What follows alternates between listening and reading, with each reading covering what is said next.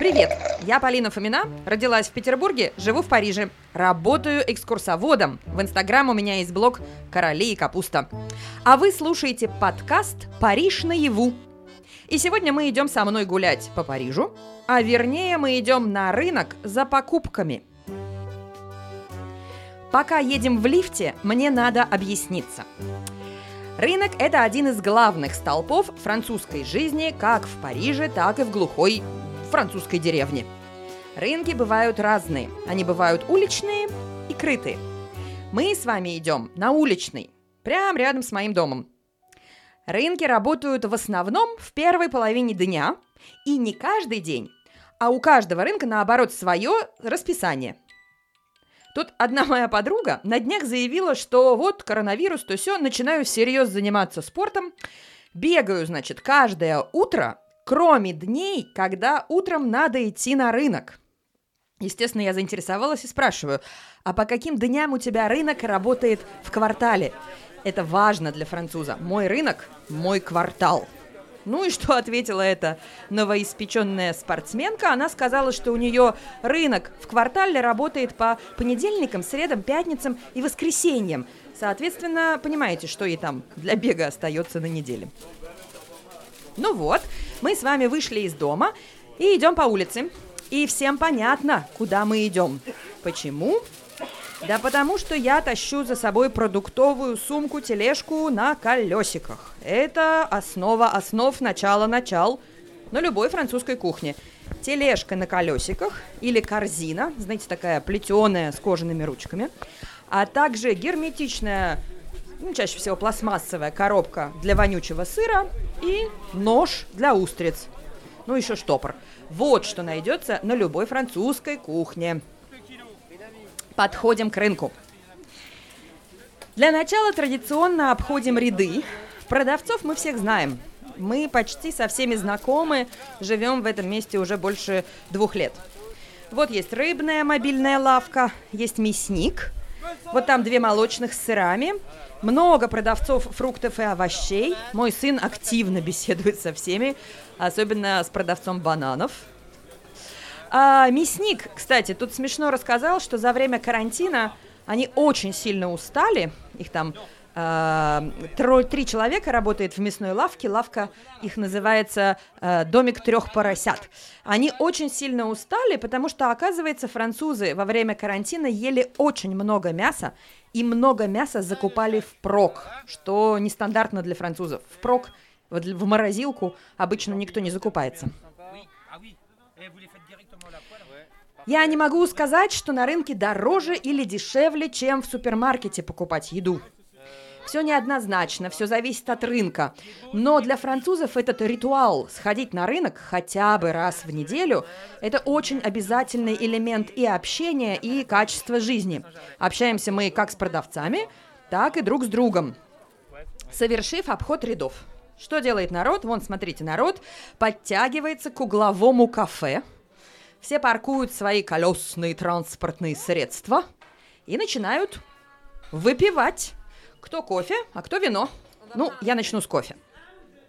У Александра Генниса есть рассказ о том, как Алексей Хвостенко, Хвост, был такой знаменитый музыкант, помните, водил его Генниса на центральный парижский рынок есть луковый суп. Он водил его есть суп в 6 утра в кабак, вернее, в кафе, где похмелялись в 6 утра грузчики тушиноши. Того рынка давно нет. Это был Леаль, знаменитый рынок в центре города. Его уничтожили в начале 70-х, перенесли за город. Но осталась традиция выпить по утру на рынке, особенно в воскресенье. Это святое дело. Даже если ты не грузчик, все равно маленький стаканчик, даже если дома тебя давно ждут вместе с луком и морковкой. А вон там три мужичка с луком-пореем притулились у мусорного бачка кафе. Бачок опознать просто, это такие высокие зеленые, да, пластиковые баки, высокие, ну, мне по пояс. Мужикам не хватило места за столиками, поэтому они, они организовали себе импровизированную рюмочную. Такие помойные баки встречаются в Париже везде, повсеместно. Вы же знаете, кстати, что в Париже нет э, мусоропровода – У нас мусорные баки стоят у дома или в доме, и их надо вывозить, выставлять на улицу в определенные дни, чтобы службы забирали и опустошали их. Систему эту мусорную придумали в 19 веке, с тех пор не меняли. И между тем, однажды эта система чуть не привела, чуть не стала причиной кровавой революции. Очередной, французы любят революции. Начнем с лингвистики. Помойка по-французски «пубель». И родилось это слово не как существительное, а как обидное прозвище. Эжен Пубель, так звали человека, придумавшего систему сбора парижского мусора, которую потом много где в мире скопировали. Эжен Пубель был, ну, что-то типа мэра по хозвопросам в Париже в XIX веке.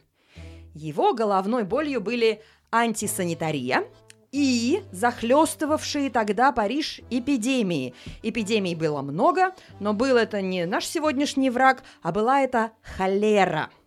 Для борьбы с антисанитарией и эпидемиями холеры Пубель придумал новые порядки. Он обязал всех домовладельцев обзавестись тремя мусорными бачками, каждый литров по 100. В один складывать органику, другой бак для картона и тряпья, а третий для стекла и устричных раковин. И потом Пубель организовал централизованный вывоз содержимого этих бачков. Вроде все отлично, но идея парижанам категорически не понравилась. Парижанам вообще мало что нравится с самого начала – а к тому же в одночасье из-за Пубеля безработными оказались парижские старьевщики, которых было ни много ни мало аж за 40 тысяч человек. И дело запахло бунтом, а не только мусором. Граждане поскидывали новомодные мусорные бачки в речку Сену. Журналисты понаписали статей, где бачки окрестили пубелями Пубеля. Но Эжен Пубель проигнорировал издевки – и вместе с новой эпидемией холеры, которая пришла в город, он ввел войска и мусорные бачки заново. Слово «пубель» в значении «помойка» вошло в официальный словарь французского языка. О префекте Пубеле, правда, как-то подзабыли, кстати. А мусорных бачков у нас по-прежнему три. Только вот устричные раковины больше не выкидываются со стеклом, их выкидывают вместе с органикой и сжигают на мусороперерабатывающих заводах. Черт, мы чуть не забыли купить устриц. Пойдемте. Устрицы мы покупаем дюжинами и открываем их обычно дома сами. Вот, вслушайтесь.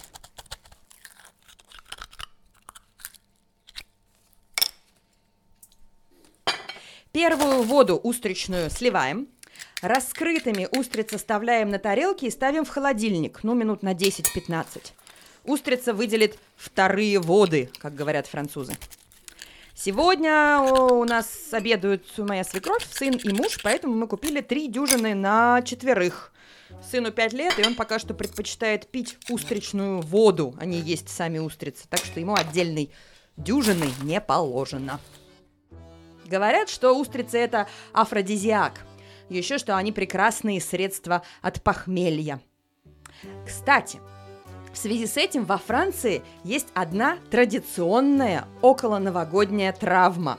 Прям вот десятки случаев фиксируют госпитали в период между Рождеством и Новым годом. Угадаете, какая травма? Или в следующий раз расскажу.